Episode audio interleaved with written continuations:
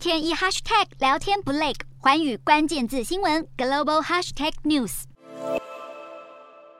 眉头深锁，走回首相官邸。自从派对门事件爆发后，英国首相强生民调直直落。虽然幸运躲过不信任案投票，却依旧面临执政大危机。英国保守党副党鞭品切尔上周因为涉及性丑闻引咎辞职。由于品切尔被任命的职务涉及强化党内纪律，因此这项指控对强生构成压力。对此，强生对外道歉，强调政府用错人。不过，一名前外交部高层指控强生的办公室对强生是否知道过去品切尔有相关指控一事说谎。不过，强生办公室依然强调对品切尔的指控完全不知情。不过，许多保守党议员对于必须一再替丑闻缠身的执政当局辩护感到沮丧。尽管强生一个月前才挺过不信任案，但议员很可能再次发起挑战。如今，强生再度面临打击，两名关键内阁大臣财政大臣苏纳克与卫生大臣贾维德在五号相继宣布请辞。不过，面对媒体追问，贾维德始终不肯正面回答问题。虽然两人在就派对门事件都选择力挺强生，但苏纳克强调，民众期望政府能够正确、称职和认真的运作。他也相信值得为这些标准奋斗，因此选择辞职。而贾维德在给强生的信中说道：“许多议员和民众对强生为国家利益执政的能力失去了信心。